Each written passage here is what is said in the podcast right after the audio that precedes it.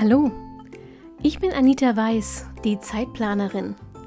Genau wie du will ich meine Zeit wieder selbst kontrollieren, sie genießen und auch mal mit Leidenschaft verschwenden. Deshalb teile ich hier im Zeitplanerin Podcast meine Lieblingstools und Methoden aus dem Zeit- und Selbstmanagement mit dir. Mit dieser neuen Episode wünsche ich dir jetzt richtig viel Spaß und eine gute Zeit. Hallo und herzlich willkommen zur aktuellen Episode vom Zeitplanerin Podcast. Schön, dass du da bist. Wir reden heute über eins meiner Lieblingsthemen. Mm, nur der Grund, warum es mein Lieblingsthema ist, der hat sich über die Jahre verändert. Es geht um Multitasking. Und früher war Multitasking eins meiner Lieblingsthemen, weil ich mir sehr viel darauf eingebildet habe, dass ich multitaskingfähig wäre. Heute ist es mein Lieblingsthema, weil ich weiß, dass ich mir selbst die Hucke voll gelogen habe, wie mein Opa sagen würde als ich das damals behauptet habe. Fakt ist, die meisten Menschen sind nicht in der Lage zu Multitasking. Fakt ist aber auch, es kommt darauf an, was du unter Multitasking verstehst, wenn du die Frage beantworten willst, ob du Multitasking kannst oder nicht. All diesen Dingen will ich heute in dieser aktuellen Episode ein bisschen genauer auf den Grund gehen. Mm, ich habe für dich ein paar Studien gewälzt, um mal zu schauen, was hat es denn jetzt wirklich mit dem Mythos Multitasking auf sich ein, ähm, einen Mythos kann ich allerdings schon mal gleich zu Beginn schreddern. Nein, wir Frauen sind nicht besser in der Lage zu Multitasking als die Männer. Auf die Frage, ob der Mensch zu Multitasking in der Lage ist, gibt es eigentlich nur eine richtige Antwort, nämlich es kommt darauf an. Es kommt nämlich auf die Definition des zweiten Wortteils, also Task, Aufgabe an. Wenn wir von Multitasking reden, dann meinen wir damit normalerweise, dass wir zwei Aufgaben exakt gleichzeitig erledigen. Und wir unterscheiden dabei nicht weiter, um welche Art von Aufgaben es sich handelt. Hm, am Beispiel. Möglicherweise steht heute auf deiner To-Do-Liste Arzttermin vereinbaren, Geschirrspüler aus dem Hausaufgabenheft kontrollieren. Also, wenn du Kinder hast. Vielleicht läuft das bei dir dann so ab. Du rufst beim Arzt an. Während es klingelt, klemmst du dir das Telefon zwischen Ohr und Schulter und öffnest den Geschirrspüler. Es klingelt immer noch. Warteschleife. Du legst das Hausaufgabenheft deines Kindes auf die Küchenarbeitsfläche und greifst nach einem Geschirrtuch. Während du das Besteck nachpolierst und in die Schublade legst, liest du die Einträge im Hausaufgabenheft. Bis die Arzthelferin ans Telefon geht und du eine Sekunde brauchst, um dich zu erinnern, was du eigentlich von ihr wolltest. Multitasking in Reihenform oder nicht? Und genau hier liegt der Hase im Pfeffer. Nach der oder einer wissenschaftlichen Definition ist das nämlich genau genommen kein Multitasking, weil deine Aufgaben nicht alle Tasks sind im, im wissenschaftlichen Sinne. Mm, der WDR zitierte dazu 2016 den Neurobiologen und Autor Henning Beck.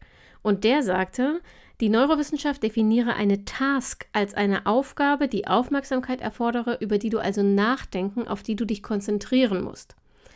Dafür nutzen wir, grob gesagt, unser Großhirn, während für die automatischen unterbewussten oder unbewussten Tätigkeiten das Kleinhirn zuständig ist.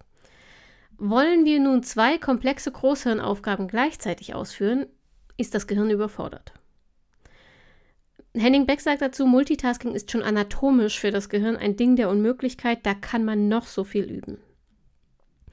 Aber Kleinhirnaufgaben, also nochmal automatisierte, unbewusst, unterbewusste Aufgaben oder eine Klein- und eine Großhirnaufgabe lassen sich aber problemlos kombinieren. Demnach könnte das Polieren des Bestecks und das Kontrollieren des Hausaufgabenhefts tatsächlich gleichzeitig ablaufen. Aber weil das Polieren keine Tasks im wissenschaftlichen Sinne ist, gilt das eben nicht als echtes Multitasking. Gut zu wissen, eine Studie von David L. Strayer und Jason M. Watson, warum haben die eigentlich immer alle Mittelnamen? Also diese Studie bewies, dass etwa 2% aller Menschen doch zu echtem Multitasking in der Lage sind. Die Forscher nennen sie Supertasker ähm, und zwar ließen sie ihre Probanden gleichzeitig Autofahren, telefonieren und immer anspruchsvollere Matheaufgaben lösen. Äh, by the way, bei diesem Text wäre ich schon in der ersten Stufe rausgeflogen. Während der Großteil der Studienteilnehmer eher früher als später einen Unfall baute, einen theoretischen Unfall, ja, also der Test fand in einem Fahrsimulator statt. Man hat nicht wirklich ernsthaft Menschen auf die Straße gelassen. Also während ein Großteil der Studienteilnehmer da eher früher als später versagt hat, bewältigten die Supertasker tatsächlich alle Aufgaben mit Bravour und, das war das wirklich ähm, sensationelle Ergebnis, die wurden teilweise sogar besser, je komplexer die Aufgaben waren. Also, definieren wir Multitasking ohne Berücksichtigung der Aufgabenart, lautet die Antwort für die meisten von uns, ja, wir können Multitasking. Beziehen wir die Art aber mit ein, also Kleinhirn, Großhirn, komplex, nicht komplex, sind sich die Experten einig, so wenig wie du an zwei Orten gleichzeitig sein kannst, kann dein Gehirn zwei komplexe Aufgaben gleichzeitig erledigen. Aber kommen wir nochmal zurück zu meinem Beispiel. Was ist denn mit dem Anruf, den du nebenbei immer noch laufen lässt? Ja, der hat mit Multitasking so gar nichts zu tun. Den vergisst du ja zwischendurch beinahe. Ein Zeichen dafür ist der kurze Schreckmoment, wenn sich dann doch plötzlich die Arzthelferin meldet. Der Anruf ist ein Klassiker aus dem sogenannten Mikrotasking. Und das ist es tatsächlich, was die meisten von uns tun, wenn sie glauben, Multitasking zu betreiben. Mikrotasking bedeutet, dass du in Sekundenschnelle zwischen mehreren Aufgaben hin und her springst. So schnell, dass du das Gefühl bekommst, dass du sie gleichzeitig erledigst. Dein Gehirn bearbeitet aber tatsächlich immer nur eine Aufgabe zur selben Zeit und es kommt irgendwann ins Straucheln, weil es sich ständig auf die andere Aufgabe einstellen und dann schon wieder wechseln muss. Die Folge von Mikrotasking, die Fehlerquote steigt und du fühlst dich zusätzlich in kürzester Zeit gestresst und total erschöpft. Hm, übrigens auch interessant, auch Mikrotasking klappt einer französischen Studie zufolge nur mit maximal zwei Aufgaben gleichzeitig. Und das gilt sogar für Kleinhirnaufgaben, also so für die unbewusst, unterbewusst automatisierten. Also eigentlich lohnt Mikrotasking den Aufwand nicht, zumal wir damit auch nicht schneller werden. Ähm, dazu noch einmal ein Zitat von Henning Beck gegenüber dem WDR, der sagte, Zeit sparen wir nicht damit, denn wir machen keine der Tätigkeiten richtig. Das Hin- und Herspringen kostet das Hirn zu viele Ressourcen. Wir können das messen. Beim Multitasking steigen die Fehlerraten und wir verschwenden Energie. Er redet da von Multitasking, was der Definition von vorhin nach, aber Mikrotasking meint. Wenn du jetzt gerade unwillig die Stirn runzelst und denkst, so ein Bullshit, ich liebe Multi oder meinetwegen auch Mikrotasking, da blühe ich erst richtig auf, dann kann das durchaus sein. Es gibt Menschen, die die Abwechslung so sehr mögen und ein bisschen Stress auch so gut finden, dass sie dabei zur Höchstform auflaufen. Ich bin übrigens phasenweise auch so. Aber auch du wirst nicht leistungsfähiger, wenn du viel gleichzeitig machst. Du leidest nur weniger oder vielleicht auch gar nicht, deinen herzlichen Glückwunsch, unter der Mehrfachbelastung deines Gehirns. Das beweist ebenfalls eine wissenschaftliche Studie, nämlich eine Studie der Universität Mannheim, in der Angestellte mit Bürotätigkeiten beobachtet und dann befragt wurden. Alle gaben an, Multitasking wäre in ihrem Job notwendig, aber unterschieden ähm, haben sie sich sehr stark in den Bewertungen von Multitasking. So fielen 21 Nennungen in den Interviews eher positiv aus. Also diese Mitarbeiter gaben an, dass sie durch Multitasking schneller arbeiten würden. Ähm, sie empfanden das als abwechslungsreicher und fühlten sich persönlich bestätigt, wenn sie die Belastung bewältigen konnten. 38 Nennungen in den Interviews sprachen dagegen eher von negativen Folgen, einer höheren Fehlerquote, das Vergessen von Aufgaben, mentale Dauerbelastung, Stress, psychische und physische Belastung und sogar negative Auswirkungen auf das Privatleben. Und auch hier bestätigten die Studienteilnehmer, am belastendsten empfanden sie die Momente, in denen sie zwei komplexe Aufgaben gleichzeitig erledigen sollten. Im Großen und Ganzen hat Multi- oder auch Mikrotasking jedenfalls mehr negative als positive Folgen für die allermeisten Menschen. Du brauchst normalerweise für die einzelnen Aufgaben mehr Zeit, weil sich dein Gehirn eben immer wieder neu eindenken muss, und zwar in einem rasanten Wechsel. Gleichzeitig steigt die Gefahr, Fehler zu machen. Wenn äh, deine Konzentration häufig durch eine andere Aufgabe unterbrochen wird, ist das völlig logisch, finde ich.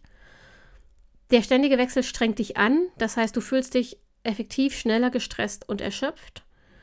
Und negative Langzeitfolgen für deine physische und psychische Gesundheit schließt die Wissenschaft im Moment jedenfalls zumindest mal nicht aus. Ich finde, das ist Grund genug, sich nach einer anderen Methode umzusehen, um deine volle To-Do-Liste rechtzeitig abzuarbeiten und es nicht mit Multi- oder Mikrotasking zu versuchen.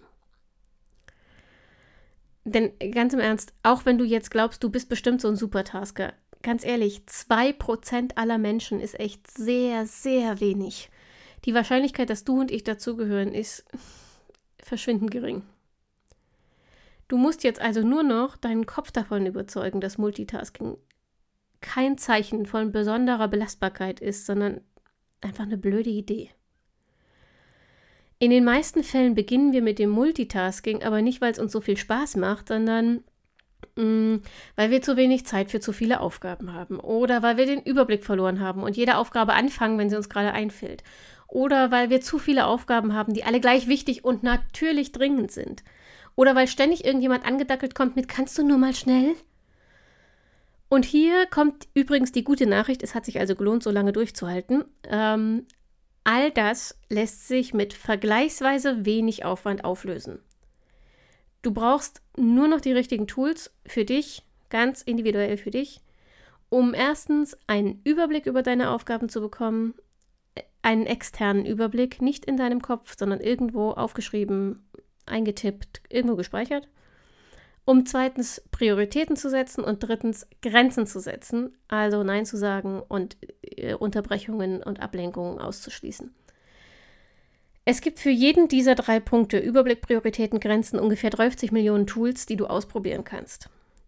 Und ganz ehrlich, nimm dir die Zeit nicht für Multitasking, aber nimm dir die Zeit, um diese Tools auszuprobieren und zu experimentieren, denn jeder von uns tickt anders und was für mich funktioniert, das kannst du für all diese Bereiche übrigens nachlesen auf zeitplanerin.de oder du scrollst dich durch die, ich glaube inzwischen sind es 48 vorherigen Episoden dieses Podcasts. Aber für dich funktioniert noch lange nicht oder muss noch lange nicht funktionieren, was für mich funktioniert. Vielleicht dir, sind dir meine Methoden super lästig, weil du einfach anders tickst. Trotzdem, zur Inspiration und zum Abschluss dieser Folge kommen hier jetzt noch meine ganz persönlichen Empfehlungen. Ähm, an Tools für die Themen Überblick, Prioritäten und Grenzen. Alle diese Tools findest du mit ausführlichen Erklärungen, ähm, wenn du auf den Link zum Skript dieser Episode klickst. Da habe ich dir die alle nochmal verlinkt und da sind die ausführlichen Beschreibungstexte hinterlegt. Findest du natürlich in den Show Notes. Also, meine Top-Methoden zum Thema einen Überblick verschaffen über die anstehenden Aufgaben Führe ein Bullet Journal, nutz alle Arten von Listen, probier die Alpenmethode aus und leg dir ein Kanban-Board an. Meine Tooltips zum Thema Prioritäten. Versuch Timeboxing, nutz unbedingt das Pareto-Prinzip, probier die Ivy Lee-Methode und oder die 135-Methode zum Priorisieren aus. Und zum Thema Grenzen setzen, lern höflich aber konsequent Nein zu sagen, führe eine Fokuszeit ein, Probier's mit Binaural Beats oder allem anderen, wobei du Kopfhörer aufhast. Und teste mal, ob Achtsamkeitsübungen was für dich sind. Im Prinzip läuft alles darauf hinaus, dass du alle Aufgaben und Verpflichtungen an einem Ort notiert hast. Ja, möglicherweise wird das langsam langweilig, weil ich das in fast jeder Episode betone, aber es ist nun mal der Kern gutes, guten Zeit- und Selbstmanagements. Das entspannt dein Gehirn, weil es weiß, dass nichts in Vergessenheit geraten kann und so steigt die Chance, dass dein Hirn dich in Ruhe eine Aufgabe abarbeiten lässt, statt dich überfallartig mittendrin aufgeregt an eine andere zu erinnern. Hast du alles an einem Ort, musst du die Aufgaben, die du notiert hast, nur noch so sortieren, aka priorisieren, dass du jederzeit weißt, was wirklich wichtig und dringend ist, woran du also tatsächlich gleich arbeiten solltest. Und hast du deine Liste einmal unter diesem Gesichtspunkt durchgesehen, sorgt das auch wieder für Beruhigung, weil du weißt, du kannst von keiner dringenden Aufgabe mehr kalt erwischt werden. Und zu guter Letzt brauchst du Ruhe, und zwar mehr als fünf Minuten am Stück, wenn es geht, um die Aufgaben mit der hohen Prio nun auch wirklich abzuarbeiten. Und zwar möglichst ohne Unterbrechung, weil die dein Gehirn ja wieder stresst, haben wir ja vorhin gehört. Wenn du Kinder oder Kollegen oder einen Mann hast, hilft dann nur klare Kommunikation. Ähm, dazu kannst du dir den Quietscheenten-Tipp auf dem Blog genauer angucken. Wenn du deine eigene Ablenkung bist, übrigens, ich fühle mit dir, dann helfen dir vielleicht Binaural Beats, Konzentrationsmusik, Ambience-Videos oder ASMR. Wenn du dazu mehr Infos brauchst, dann schau mal auf dem Blog vorbei, da habe ich einen extra Artikel dazu ähm, geschrieben. Und hier im Podcast ist das die Folge mh, hm, ich weiß es nicht genau, aber es ist noch nicht so lange her, äh, die Folge zum Thema Konzentration. Da geht es um ASMR, Binary Beats und so weiter. Kannst du dir also in Ruhe nochmal anhören.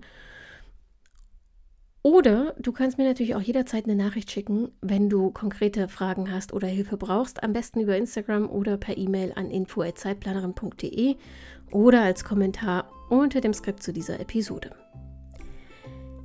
Wenn wir nicht voneinander hören, oder nein, eigentlich auch wenn wir voneinander hören, hoffe ich, dass du nächsten Montag wieder dabei bist und die nächste Episode vom Zeitplaner Podcast hörst. Empfehle diesen Podcast gerne weiter, teile ihn, ähm, bewerte ihn, abonniere ihn. Egal was du tust, es hilft mir immer weiter. Ansonsten genieß deine Woche, hab eine tolle Woche und denk immer daran, deine Zeit ist genauso wichtig wie die der anderen.